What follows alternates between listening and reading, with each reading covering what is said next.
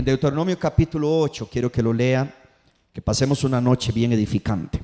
Dice, cuidaréis, versículo 1, cuidaréis de poner por obra, quiero que lea eso, cuidaréis de poner por obra todo mandamiento que yo os ordeno. ¿Cuándo? Hoy. ¿Y cuál es el propósito de que nosotros seamos gente de la palabra? Yo creo que usted lo lea. La Biblia nos predica sola, hermano. La Biblia nos predica sola. Los pastores lo que hacemos es hacérselo un poquito más entendible. Dios nos dice, si yo cumplo su palabra, ¿cuál es el propósito? ¿Para qué? Para que viváis. ¿Y qué más? Y seáis multiplicados y entréis y poseáis la tierra que Jehová prometió con juramento a vuestros padres. Diga conmigo, hay una tierra de bendición para mí. Y, está escrito, está escrito, hay un lugar donde Dios quiere llevarte en Él, en Él, en Dios. Verso 2, por favor, versículo 2. Dice, y te acordaréis, wow, ¿de qué? Te acordarás de todo el camino por donde te ha Oh, hermano, levánteme la mano. ¿Cuántos saben que Dios nos ha traído por un viaje durante todo este año? Y si usted es sincero, ¿cuántas cosas hemos pasado? Quizás cuántas cosas estamos pasando. Y aunque usted no diga amén y no esté muy alegre, cuántas cosas están algunos apenas empezando a pasar. Pero hermano, el que estuvo contigo en la anterior, estará con esta, estará en la que sigue y Dios siempre se va a glorificar. Porque hasta el día de hoy Dios ha sido bueno, hasta el día de hoy Dios ha sido fiel. Yo no sé si alguien está de acuerdo conmigo.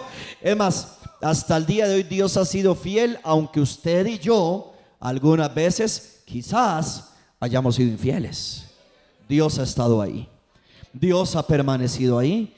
Dios no cambia. Dios es bueno y para siempre es su grande misericordia. Pero sigamos leyendo, sigamos leyendo. Dice, y te acordarás de todo el camino por donde te ha traído Jehová tu Dios estos 40 años. Ya usted sabe que el número 40 es tipo de prueba. El 40 significa prueba. Estos 40 años en el alguien dice, "Ay, pastor, con razón este año ha sido porque cumplí 40." Bueno, ya usted como quiera verlo. Dice, "Estos 40 años en el desierto para. Yo quiero que usted vea eso, hermano. Y fue Dios, porque dice que te he traído, te he traído, te ha traído Jehová tu Dios estos 40 años en el desierto para afligirte. Ay, Padre. Pastor, Dios aflige, la Biblia lo dice, que muchas veces, dice la Biblia, hermano, dice la Biblia que por muchas aflicciones es necesario que el justo pase. Y hermano, pero todo el que pasa por ciertas aflicciones, aunque usted no quiera recibir esto, muchas veces es parte del paquetito que nos toca aquí en la tierra enfrentar, pero aunque en el mundo hayan aflicciones, podemos confiar porque Jesús ha vencido. Usted va a vencer. Alguien me regaló un amén. Hoy es 8. Creo que quedan 23 días si la matemática no fallan. Hermano, y hasta el día de hoy nada de lo que lo afligió te votó. Lo que te afligió te hizo más fuerte. Y lo que estemos pasando te va a hacer más fuerte. Esto tiene que fortalecerte, dice, para probarte, para afligirte, para probarte, para saber lo que había en tu corazón. Ese es el propósito de la prueba, que nosotros nos demos cuenta que lo que hay ahí guardado. Para saber lo que había en tu corazón, si habíais de guardar o no su mandamiento. La prueba revela si realmente somos tan obedientes como profesamos decir. Te afligió, te hizo qué? tener hambre y te sustentó. Ahí está la clave. Que en medio de toda prueba, Dios siempre nos sustenta con la palabra que sale de su boca. Dice, y te afligió y te hizo tener hambre, pastor. En todos los cristianos somos probados. Ay, papito, si no lo ha pasado, prepárese. Dice, y te afligió, te hizo tener hambre y te sustentó con maná. Diga conmigo, yo necesito la palabra de Dios.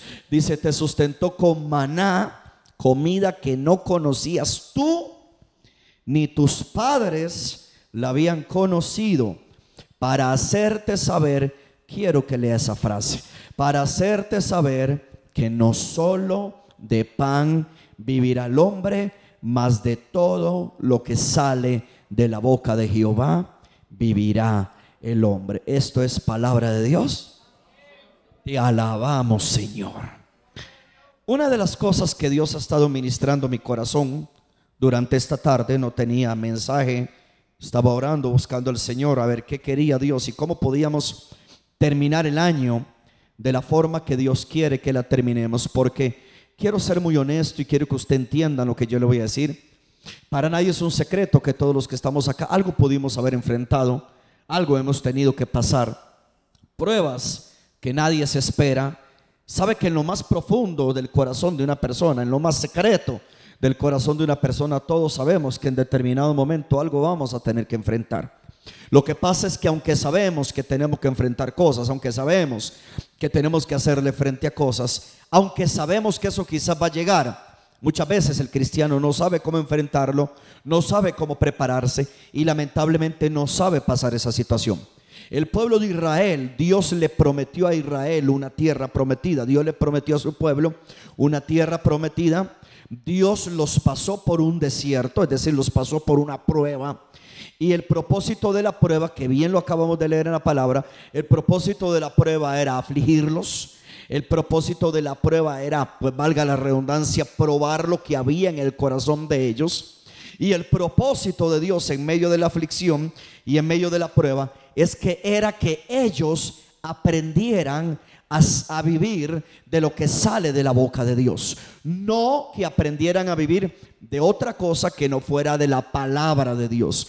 Y esa palabra era el maná que él enviaba. Él enviaba el maná todos los días. El maná, óigame bien, si usted ha leído la Biblia, el maná no se podía guardar. Si el maná se guardaba, se maleaba, se ponía malo entonces ellos tenían que depender de un, de un envío de maná todos los días. Todos los días bajaba el maná. Quiere que le diga algo, hermano. Todos los días Dios quiere darte una palabra para que tú puedas enfrentar lo que tú tengas que enfrentar en esta vida. Lo que pasa es que tristemente muchas veces los cristianos viven con palabras viejas viven con palabras viejas. Tan es así, por ejemplo, cuando nosotros oramos el Padre nuestro, Padre nuestro que estás en los cielos, santificado sea tu nombre. Luego, la, cuando habla del pan, dice, el pan nuestro de cada día, dánoslo cuando. Hoy, Dios es un Dios del día a día. Dios es un Dios que quiere que usted y yo aprendamos a vivir de su palabra a diario. Lamentablemente, y quiero que me escuchen esto, yo creo en milagros. ¿Cuánto creen en milagros en esta casa? Yo creo en milagros, yo creo que Dios nos puede sorprender con milagros, yo creo que Dios se puede manifestar de manera tremenda, con, con de repente, es que Dios puede hacer eh, cosas que ojo no vio ni oído yo, una cosa sobrenatural, hermano. Pero el problema del pueblo de Israel es que Israel aprendió a vivir de un milagro hermano. Y yo quisiera decirle a usted que nosotros podemos experimentar milagros todos los días. Pero si usted y yo somos lo suficientemente sinceros y maduros, los milagros en sí no pasan todos los días. Es decir, yo sé que amanecer vivo es un milagro. ¿Cuánto cree que amanecer? O sea, hermano, cuando usted aprende a valorar la vida, el amanecer, el amanecer, que usted pueda abrir sus ojos, eso es un milagro. Pero yo no estoy hablando de ese tipo de milagro. Estoy hablando del tipo de milagro que a usted le gustaría ver. El milagro de que, no sé si usted quisiera, que le apareciera un dinero en la cuenta bancaria, gloria a Jesús. O que alguien le regalara una casa, o que alguien lo bendijera con un carro, o que pegara un contrato millonario que quizás hasta te pueda sostener durante todo el año. Hermano, esos son milagros. Un milagro de una persona que tiene un dictamen médico terminal, una cosa fuerte y se aparece Dios y le sana. Hermano, yo quisiera decirle a usted que los milagros van a pasar todos los días, pero no necesariamente los milagros pasan todos los días. El pueblo de Israel se acostumbró a milagros y el día que no había un milagro, maldecían a Dios. ¿Por qué? Porque Dios no quiere que usted aprenda a depender de milagros. Dios quiere que usted aprenda a depender de la palabra que sale de la boca de Dios. No sé si me están entendiendo, voy a repetirlo. Gloria a Dios por los milagros, pero Dios no quiere que usted aprenda a depender de milagros. Dios quiere que usted aprenda a depender de la palabra que sale de la boca de Dios. Porque ¿qué pasaba? Cuando el pueblo de Israel por alguna razón, Dios que es bueno, Dios que es Padre, Dios que es omnipotente y que no hay nada que lo limite, Hubo veces donde Dios no respondió lo que Israel quiso y muchos murieron en el desierto. Si usted está vivo hoy, y no ha muerto en el desierto de tu prueba, es porque a ti te ha sustentado el maná de Dios, a ti te ha sostenido la palabra de Dios. Y si hasta el día de hoy la palabra de Dios no te ha fallado, no la cambies, porque la palabra de Dios no falla, es infalible, es inmutable y todo lo que Dios dijo, Dios lo hará. Entonces uno tiene que aprender como creyente tomar de lección lo que le pasó al pueblo de Israel cuando no había milagros, se quejaban. Usted sabe que la, alabanza te avanza, pero la queja te deja. Y hay gente que se queda postrado porque no ha aprendido a creer en la palabra, a poner la palabra. Hermano, le voy a decir algo. Yo estoy literalmente de pie por la palabra de Dios. Yo conversaba con mi abuelita hoy y yo le contaba toda la prueba física que he tenido durante estos días. Y que primero vino un ataque al pecho y que luego vino una tos endemoniada y lo último fue el dardo que el diablo quiso tirarme aquí en la parte de la espalda y todo. Y me dice mi abuelita, y papi, y que no ha llegado a los 50. Le digo yo, no, no, todavía me faltan cuatro. Por eso yo me niego que no habiendo llegado a los 50 me hubiera pasado eso. Yo quiero llegar a una vida larga y vivir fuerte. Alguien está conmigo, fuerte, saludable, bendecido. Así que yo no puedo depender de milagros. Yo necesito depender de un maná diario. Alguien me está oyendo. Porque en lo que Dios te responde un milagro, necesitas una palabra cada día que te sostenga, venga lo que venga, pase lo que pase. Usted sabe que el que comenzó en ti la buena obra, la va perfecciona. ¿Por qué no le da un aplauso bien fuerte al Señor si usted entiende lo que estamos enseñando en esta noche? Porque lo que nos ha traído hasta el día de hoy es la palabra. Pero hay algo importante, hermano. El pueblo de Israel no supo vivir de lo que salía de la boca de Dios. Hoy en día hay cosas que salen de la boca de Dios que te puede hablar a diario. Hay cosas que salen de este libro si tú lo lees. Pero hay una palabra que es la que yo quiero hablar muy específico y es la palabra que sale de tu boca. Tú puedes vivir, óigame bien, créalo, anótelo, guárdalo en su corazón. Tú puedes vivir de la palabra de Dios en tu boca. Diga conmigo, yo voy a vivir de la palabra de Dios en mi boca. Vamos al libro de Proverbios 18, versículo 21. Quiero hablar esta noche, edifica con las palabras de Dios en tu boca. Edifica con las palabras de Dios en tu boca. Y vamos a Proverbios 18, anote todo lo que pueda anotar. Bastante vamos a ver, versículos vamos a ver para que usted quede con una buena dosis medicinal de la palabra de Dios. En Proverbios 18 se tocó el domingo por encima, quiero profundizarlo con la ayuda del Señor. En Proverbios 18, en el versículo 21, Proverbios 18, versículo 21, dígale al hermano que está a la par, dígale, vas a aprender a controlar tu boca. Es más, dígale, dígale, ¿cómo te ha metido en problemas esa boca? Padre Santo, gloria a Dios. Dígale, hablas demasiado, hablas demasiado. Ok. Proverbios 18, versículo 20. Proverbios 18, versículo 20. Del fruto de la boca del hombre se llenará qué? Su vientre, su vientre. Ahora, todos sabemos que para que haya un fruto, hubo primero que una semilla. Diga, mis palabras son semillas. Dígalo más fuerte como si estuviéramos en escuelita dominical. Diga, mis palabras son semillas. Entonces, ¿qué es lo que dice? Del fruto de la boca del hombre se llenará. Se llenará su vientre. Se saciará. Wow. Del producto de qué? De sus labios. Versículo 21. La muerte y la vida. Ay, Padre, eso, eso es importante que siempre se recalque. Máxime en estos tiempos, máxime que la medicina quisiera desde ya comenzar a amedrentarnos de que viene algo nuevo el año que viene, pero eso lo cancelamos en el nombre de Jesús. Versículo 21, la muerte y la vida están en el poder de qué? De la lengua, y el que la ama comerá de qué? De sus frutos. El que haya esposa, no, no, eso no, eso no, eso no. Okay. Entonces, ¿qué es lo que dice? La muerte y la vida están en el poder de la lengua. En nuestra boca hay vida o en nuestra boca hay qué? muerte. Pero yo quiero enseñarle, porque la palabra dice que nuestra boca tiene vida o tiene muerte, pero quiero que leamos desde el versículo 6, porque es impresionante el poder de las palabras. Versículo 6, los labios, quiero que lea eso hermano, esto es demasiado importante, porque vea para acá, de la misma manera que Israel, en lugar de vivir, oigan esto, Oigan esto, pastor, una pregunta, pastor, ¿y por qué el pueblo de Israel tenía que vivir de acuerdo a la palabra que salía de la boca de Dios? Recuerde que la palabra no estaba escrita todavía. Hoy en día usted y yo tenemos una palabra escrita. Y no solamente tenemos una palabra escrita, hermano, tenemos una palabra en nuestros dispositivos electrónicos. Emma, tenemos una palabra de que usted puede andar manejando su vehículo, haciendo los quehaceres de la casa y usted pone la Biblia en audio y quiere que le diga algo, hermano, eso es un secreto. Usted pone la, la Biblia en audio y la palabra la está oyendo, la palabra le está viniendo y usted no sabe lo que usted está haciendo, usted está recibiendo algo poderoso de Dios.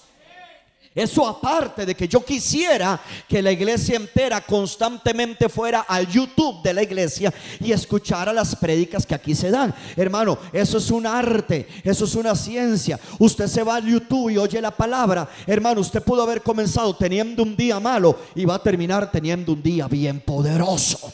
Pero lo que pasa es que la gente no se ejercita en el oír la palabra. Yo soy el producto de la palabra que he escuchado desde que yo vine a los pies de Cristo, específicamente desde que llegué a Maranata. Pero aquí en el, en el versículo 6 de Proverbios 18, quiero que lea eso. Dice, los labios, ay Padre, los labios del necio, ¿qué traen? Contienda. ¿Cuál es la persona necia? La persona necia siempre pasa provocando problemas. ¿Y cómo provoca problemas? Con sus labios le gusta discutir, le gusta pelear, le gusta argumentar, porque es un necio. Dice la Biblia que aún el necio, cuando calla, es pasado por sabio. Alguien quiere caminar en sabiduría en esta vida. Hay, hay que aprender, hay que aprender. Por eso yo quiero enseñar, edifica con las palabras de Dios en tu vida. Porque si yo no sé edificar, lo que voy a hacer es destruir, derribar y dañar a las personas. Sigamos leyendo. Los labios del necio traen contienda. Traen contienda. La versión en el arameo dice traen muerte. Y mire lo que sigue en, la línea que sigue siempre del versículo 6. Dice, y su boca, ay Padre, yo quiero que lea eso. Y su boca los azotes llama. Llama con su propia boca, llama el mal.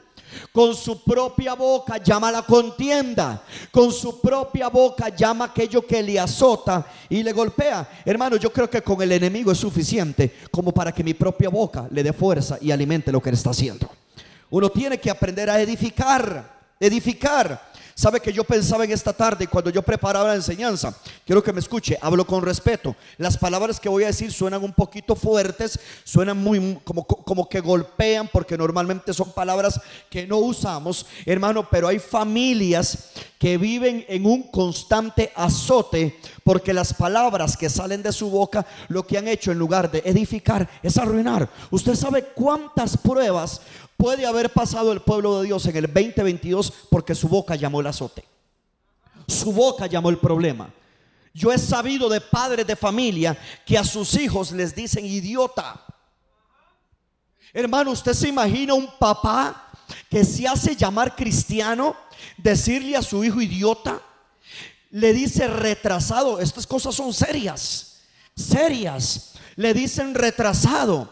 El niño se lo cree y cuando el niño trae la calificación, su cuadro de notas y de evaluaciones viene rayando todo, viene reprobado todo. Tras de que el padre abrió la boca para el azote, termina azotando el niño. Quiere que le diga quién es el único responsable de que el niño haya salido así, el papá. Porque los que estamos en autoridad soltamos palabras que edifiquen o palabras que derriban. Yo declaro que Maranata va a edificar con las palabras de Dios en su boca y que todo lo que haya salido de tu labio, regálame un poquito de monitor, hijo, y las palabras que hayan salido de tu boca, que habían derribado, usted las va a cancelar, usted las va a cortar y usted va a comenzar a edificar algo diferente sobre la familia. Yo no sé si me quieren regalar una en esa casa. Yo he sabido y lo sé por, por experiencia de esposos que le dicen a la esposa, inútil, usted no sirve para nada, le dañaron la estima, le dañaron la dignidad, luego va a tener un azote bien fuerte cuando el matrimonio se le cae, el matrimonio se le derriba. Yo declaro que tu matrimonio no cae, tu matrimonio se mantiene, se fortalece, porque tú lo llamas el azote, tú llamas la bendición de Dios. Eso significa aprender a vivir de la palabra que sale de la boca de Dios. La gente suelta palabras que al fin y al cabo lo que están trayendo es desgracia. Versículo 7, la boca del necio, yo quiero que usted guarde estos versículos. La boca del necio es quebrantamiento para sí. Su propia boca le quebranta. Hermanos, si yo tuve que enfrentar cosas físicas en mi salud y yo siendo un pastor que vive Jehová en cuya presencia vivo, yo no hablo nada negativo. Hermano, a mí me puede doler el cuerpo que yo no lo declaro. A mí yo puedo sentir un síntoma que yo no lo confieso. Yo puedo sentir, usted sabe, cuando el cuerpo comienza a experimentar y que usted siente que le va a venir una gripe, le va a venir una quiebra huesos, le va a venir el diablo con un gorro rojo y usted lo que hace es declararlo, eso trae quebrantamiento. Hermanos, sin soltar una palabra palabra, nuestros cuerpos se enfrentan cosas. Imagínese el que todo el tiempo llama el quebrantamiento a su cuerpo. El necio, dice la boca del necio, es quebrantamiento para sí. Y mire qué fuerte lo que sigue. Y sus labios son lazos para su alma. La versión en el arameo dice, la boca del necio le acaricia la ruina. Bueno, yo reprendo al diablo. No vamos a terminar el año en ruina. Vamos a terminar el año viendo la bondad de Jehová en la tierra de los vivientes. ¿Alguien me está oyendo? Vamos a terminar el año viendo la bendición de Dios sobre nuestra vida. ¿Por qué no le da un aplauso? No deja el hermano aplaudiendo solo. Alguien dele. Dele gloria a Dios. Diga conmigo, yo hablo de la bendición de Dios. ¿Usted habla de ruina? ¿Usted habla de quebrantamiento? Usted habla de azote. Usted de las personas que dice, escúcheme, escúcheme. Usted de las personas que dice, pastor, yo lo reconozco. Viera cómo me ha costado a mí salir de la tristeza. No vas a salir. Hermano, no vas a salir. Yo me he dado cuenta que la gente vive en depresión más por lo que declaran que por lo que el diablo tiene poder. La gente vive, escúcheme, la gente vive en un mar depresivo por lo que ellos sueltan y no por lo que el enemigo hace. Porque yo quiero recordarle que el enemigo fue vencido en la cruz del Calvario. Yo quiero recordarle que mayor es el que está en usted que el que está allá afuera. Yo quiero recordarle que la depresión es una emoción y usted puede sujetar esa emoción, sujetar el pensamiento y creer en la victoria de Cristo. Pero ¿qué es lo que sucede? Se llaman los azotes. ¿Qué es lo que sucede? Se llama el quebrantamiento. ¿Y qué es lo que sucede? Versículo 7. Y sus labios son lazos. Lazos para su alma.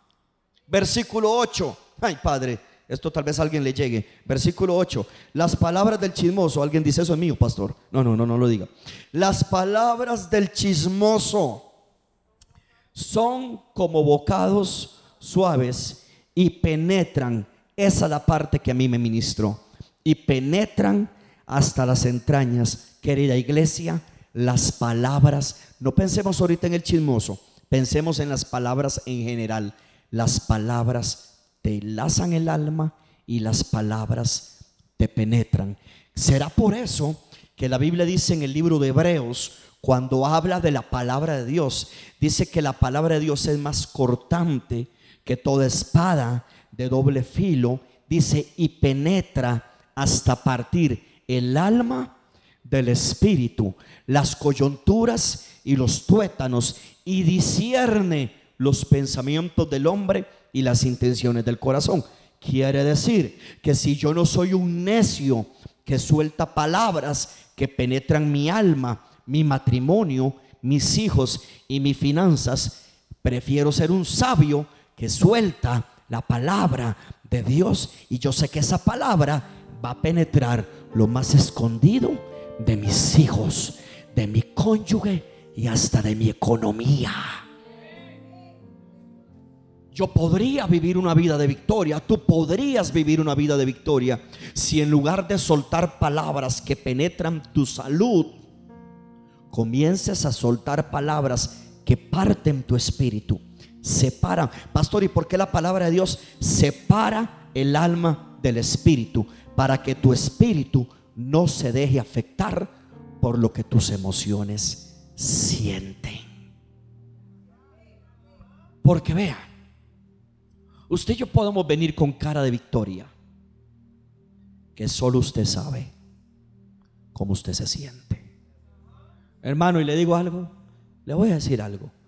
Gloria a Dios por la oración del pastor. Gloria a Dios por los intercesores de las 12 y de las 5. Gloria a Dios por ese hermano, hermanita, hermanote que te ayuda, que, etcétera. Gloria a Dios por todo eso. Al fin y al cabo, le tocará a usted solo enfrentarse contra el mero mero, cara a cara, y lo único que te va a sostener es la palabra de Dios en tu boca. Esto es así. Esto es así.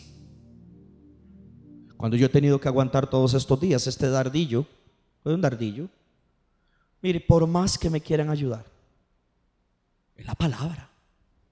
La palabra es lo que uno lo sostiene.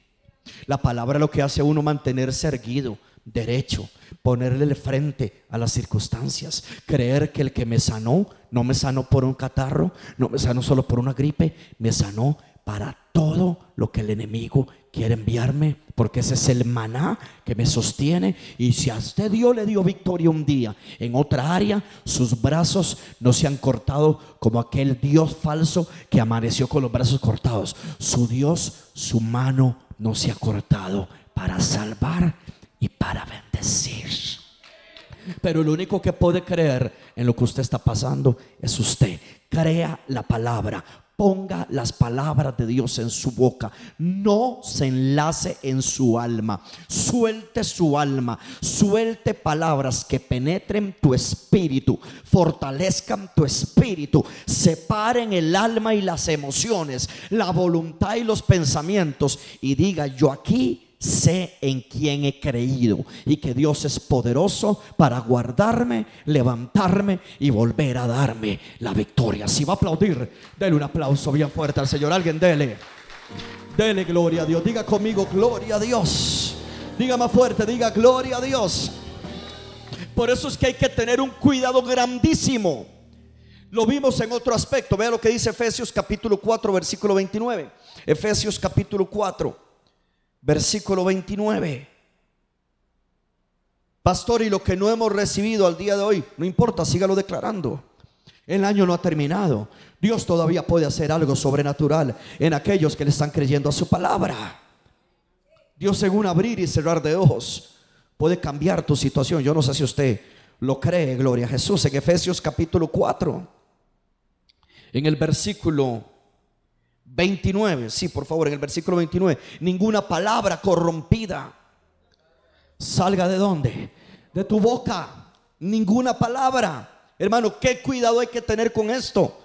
Qué cuidado hay que tener que yo pueda estar enlazando mi alma. Pastor, estoy triste. Pastor, es que me, me cuesta. Pastor, es que Dios a mí me ha sacado de depresiones, pero estoy sintiendo que estoy entrando en otra depresión. Pastor, es que viera cómo me cuesta creer. Pastor, viera cómo me cuesta confiar. Uy, pastor, es que nada sale. Uy, pastor, es que nada me funciona. Tu alma está atada.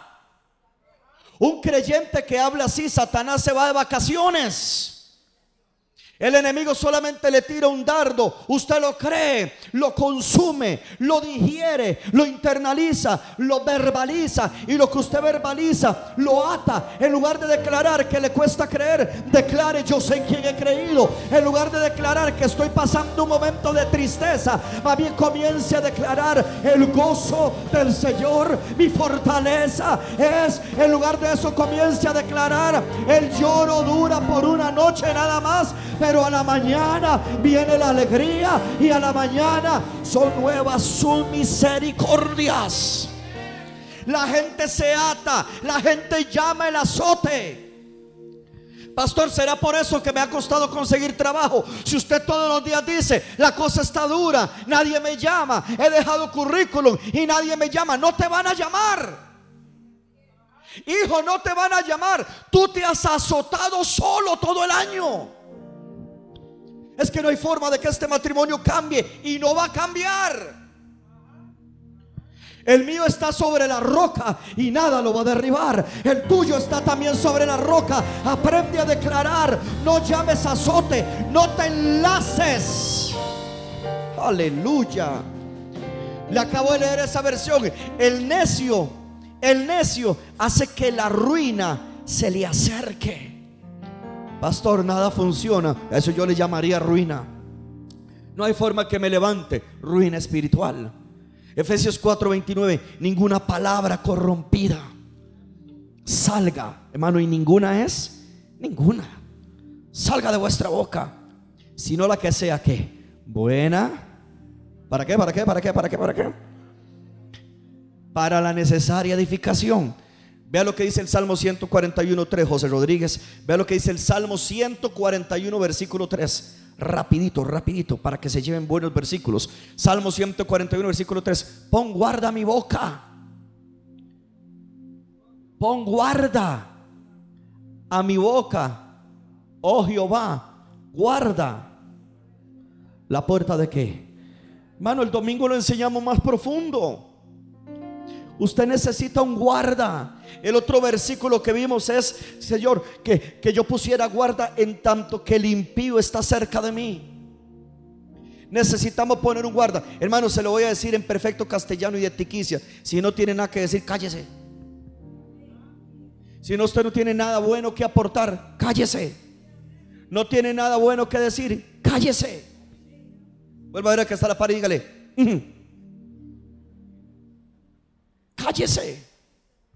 Cállese. Hay que poner un guarda. Si no tenemos nada bueno que decirle a la esposa, mejor cállese. Aunque suene feo. Si no tiene nada bueno que decirle al esposo, cállese. Hermano, usted sabía que hay mujeres goteras. Aquí no, hermano, aquí no. Ah, eso es allá en Indonesia. Hay mujeres goteras que el esposo va saliendo de la casa, hermano, va con su bultito del almuerzo, si, es que la doña le hace, hermano, pero, y desde que va caminando, hermano, ya ese hombre va maleado, le corta todo su potencial. No, alguien dígame un amén en esta casa.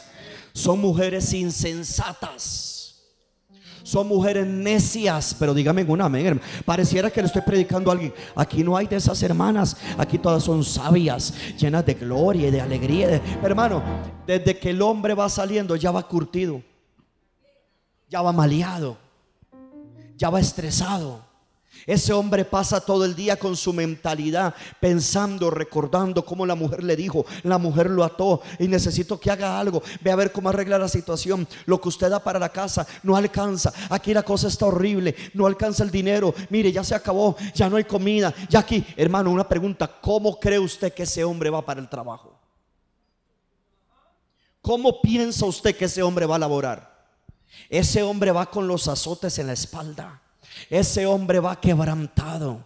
Ese hombre va con su estima por el suelo. Ese hombre, hermano, que se parte el lomo desde la pura mañana para llevar el sustento a la casa.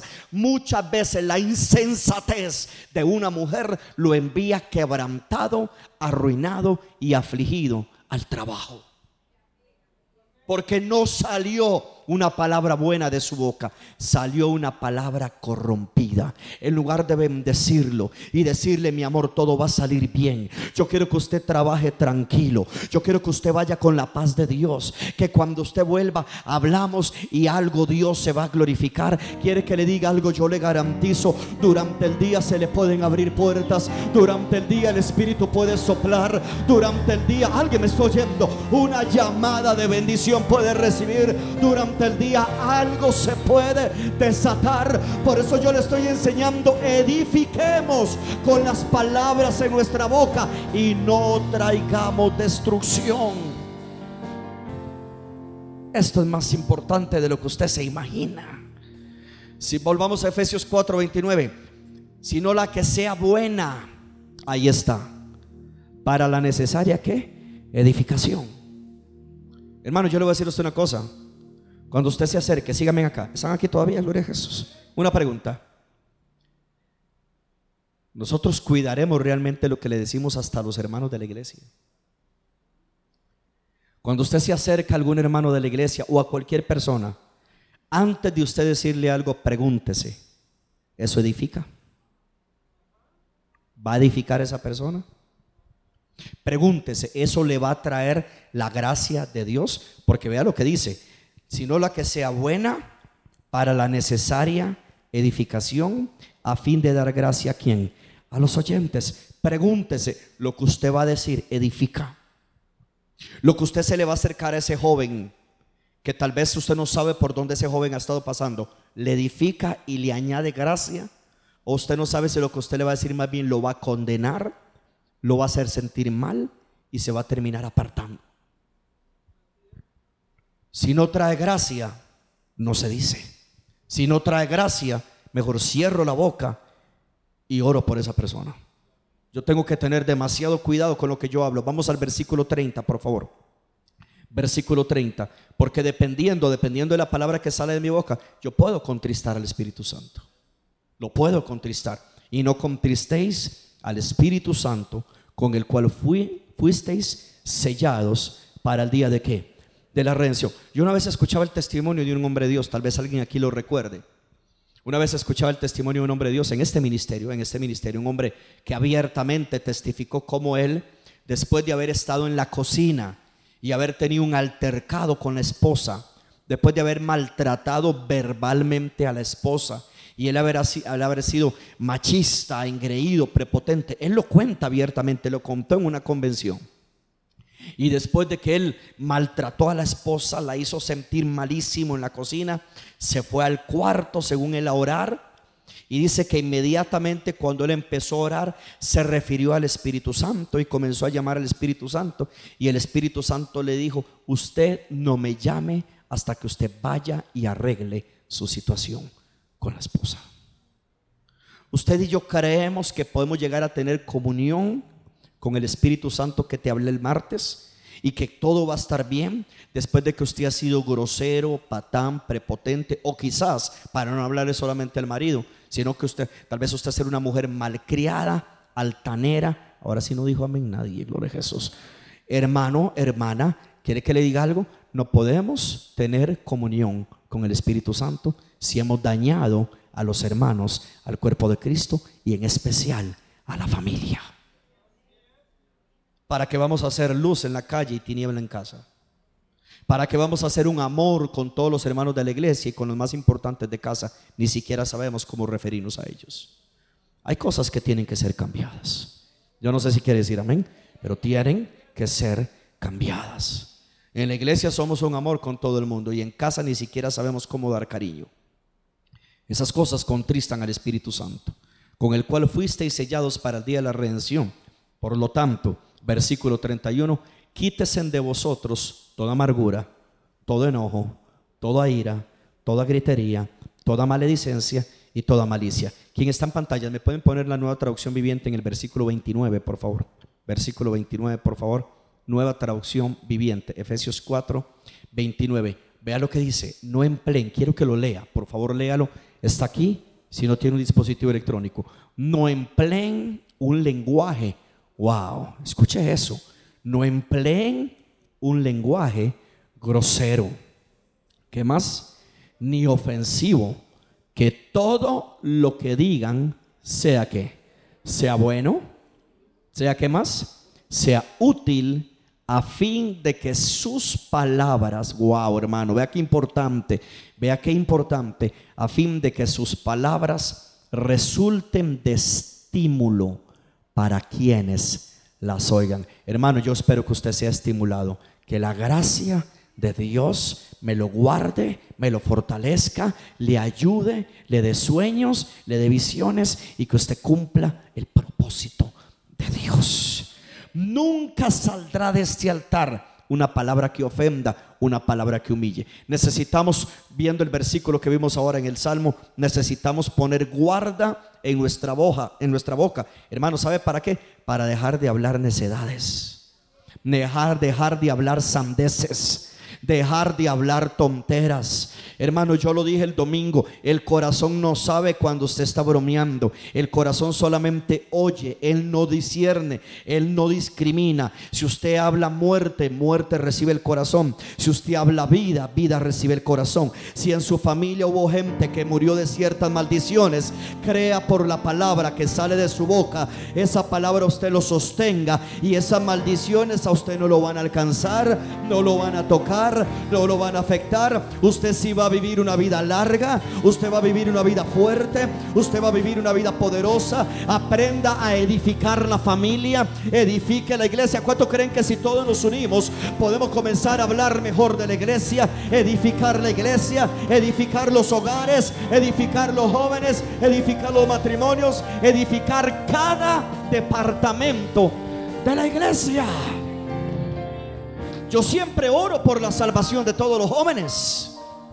Y no importa cómo su hijo ande, yo lo veo como un siervo de Dios. No importa cómo su hija ande, yo la veo como una futura salmista, como una futura líder. ¿En que me estoy yendo? Yo la veo como una mujer de Dios que le va a servir a Jesús. Pastor, pero es que mi hijo anda rebelde. Anda rebelde porque usted lo declara. No le diga a su hijo cómo anda. Dígale a su hijo como usted quiere verlo. Dígale, ¿sabe qué, mi amor? Tarde que temprano te veré haciendo la voluntad de Dios. Tarde que temprano te voy a ver sirviendo a Cristo. Tarde que temprano te veré como te he soñado, te he orado y te he declarado. Alguien va a darle gloria. Dale gloria a Dios bien fuerte que esta noche. Apláudale a Jesús.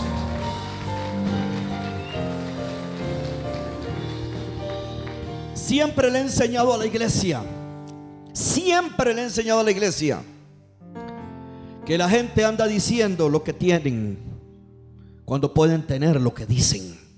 No me están oyendo. Se lo voy a repetir.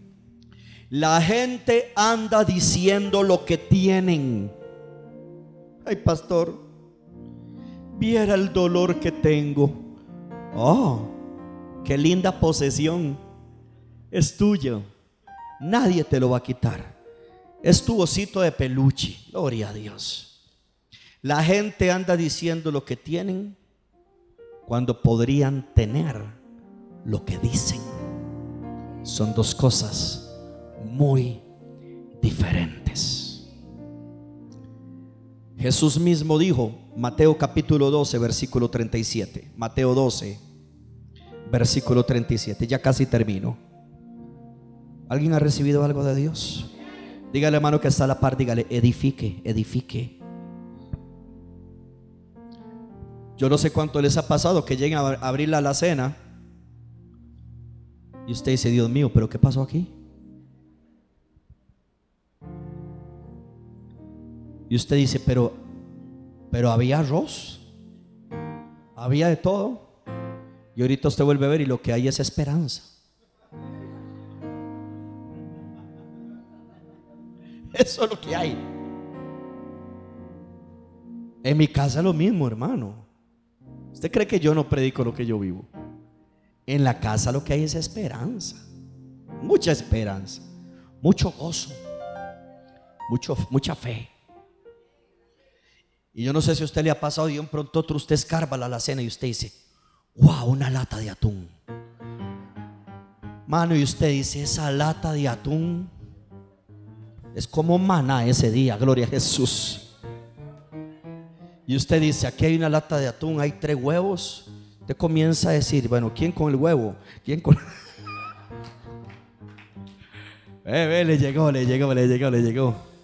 Y abre la refri y se encuentra un pedazo de salchichón frío y tieso. Usted dice, todo se arregla en el sartén, alabado sea Dios. Alguien me regala una mega en esta casa. Le estoy hablando lo que usted vive. Ah, pero ¿qué hace el necio? ¿Qué hace el necio? No hay nada. Ay, papito. Ya con solo eso, lo acabamos de leer, arrimaste la ruina a tu casa. No hay nada, simplemente está por llegarte una transferencia del cielo donde Dios se va. Alguien puede darle gloria a Dios. Está por llegarte una transferencia. Dinero viene, puertas se abren, milagros suceden. Algo Dios hará. Diga conmigo, Dios lo hará otra vez. Grítelo. Dios lo hará otra vez. Apláudale bien fuerte al Señor. Dele gloria, dele gloria.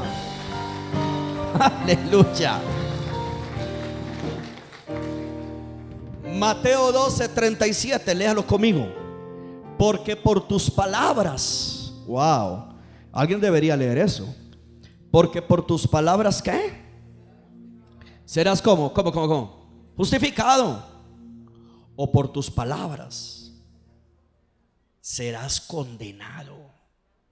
Tenemos que aprender a soltar palabras que nos justifiquen, palabras que nos edifiquen no importa cómo usted sienta su cuerpo, sepa declarar que por las llagas de Cristo usted ha sido completamente sanado. No importa cuánta economía tenga, aprenda a sostenerse por el maná de Dios, declarando, mi Dios suplirá todas mis necesidades.